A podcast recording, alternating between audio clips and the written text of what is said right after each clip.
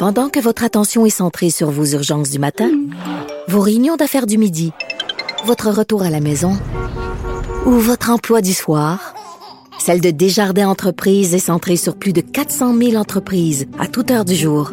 Grâce à notre connaissance des secteurs d'activité et à notre accompagnement spécialisé, nous aidons les entrepreneurs à relever chaque défi pour qu'ils puissent rester centrés sur ce qui compte, le développement de leur entreprise.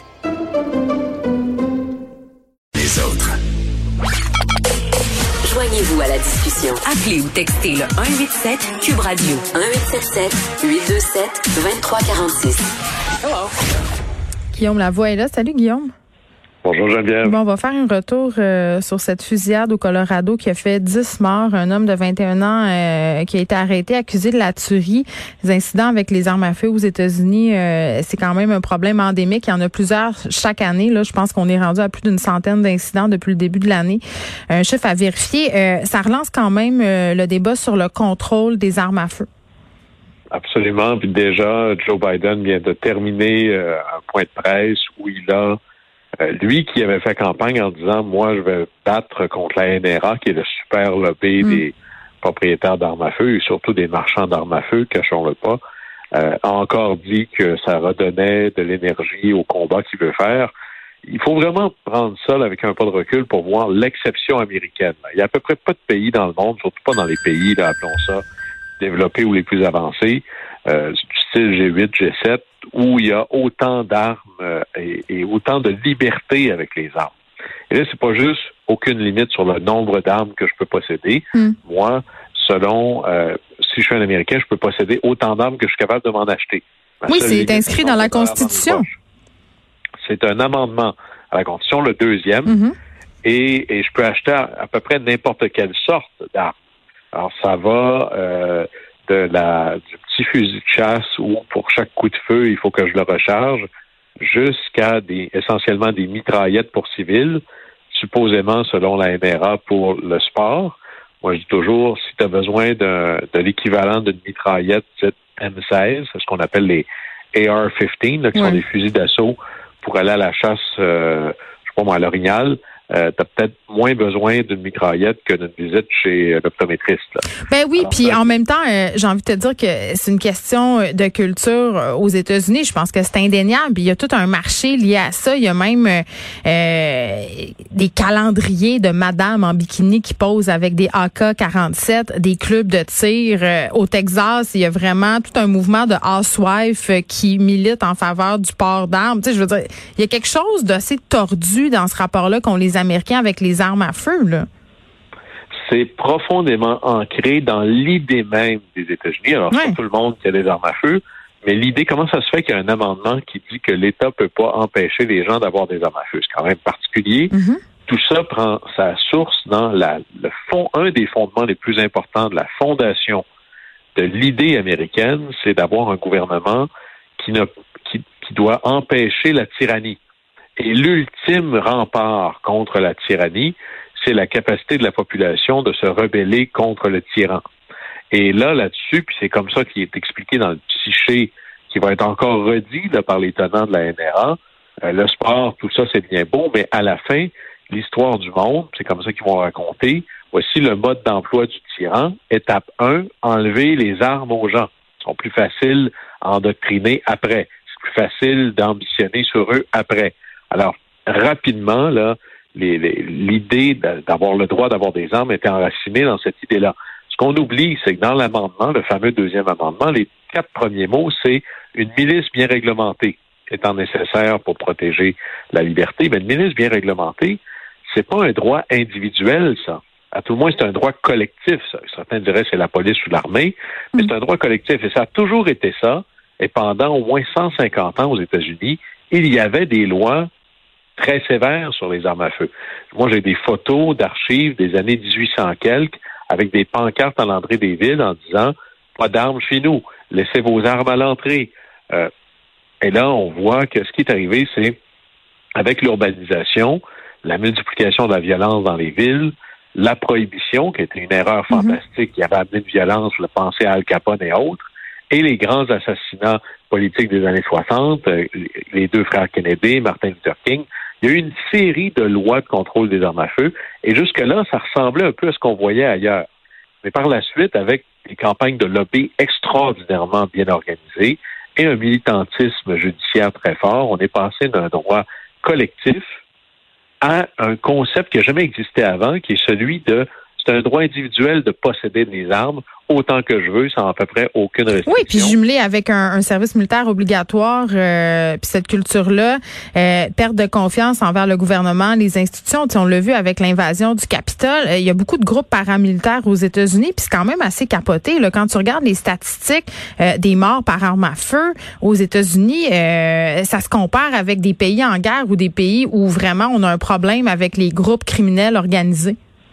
À peu près. D'ailleurs, il y a grosso modo autour de 12 à 15 000 morts violentes causées par des armes à feu aux États-Unis. Cette année, le, compteur est tristement rendu à à peu près 4 500. J'exclus les suicides qui sont à peu près 5 000. Donc, juste si on prend les armes à feu, c'est quand même 10 000 déjà et on n'est même pas au mois d'avril.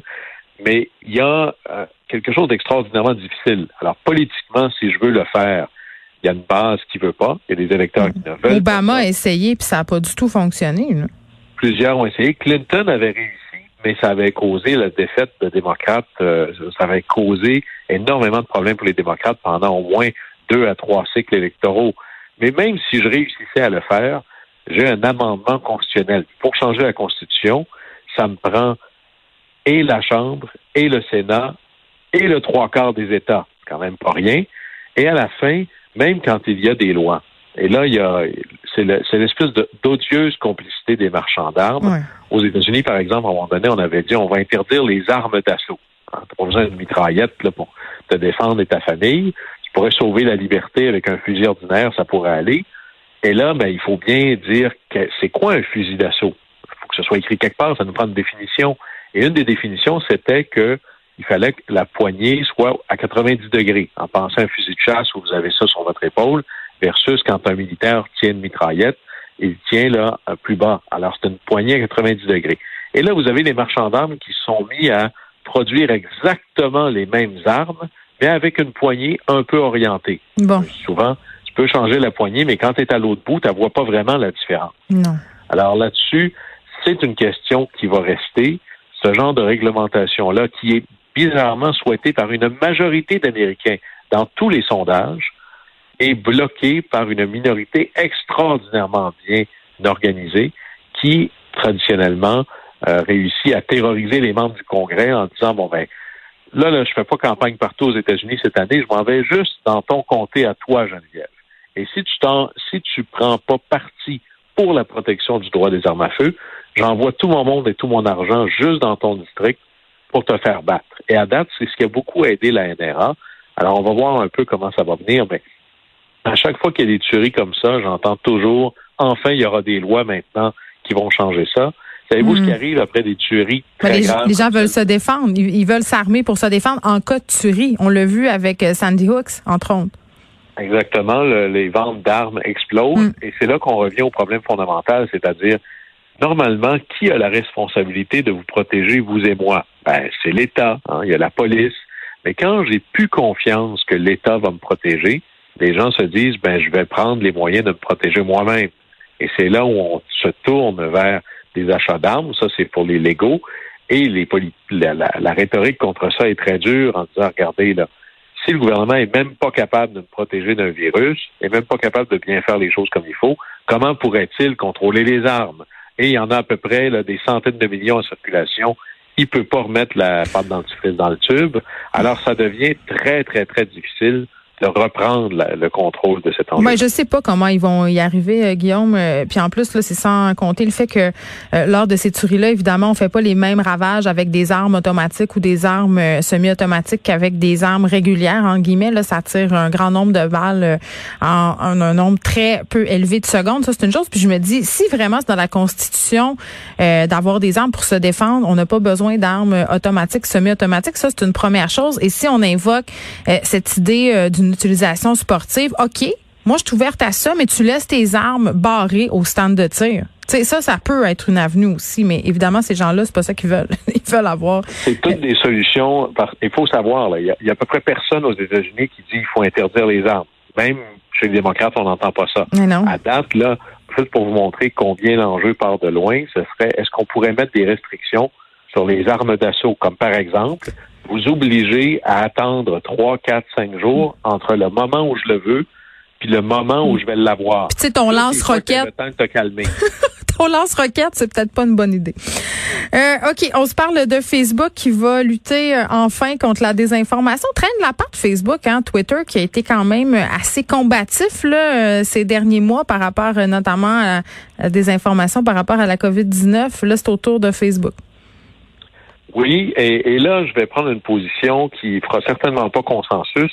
Moi, je pense que c'est certainement là dans le top 3 des fausses bonnes idées de l'année.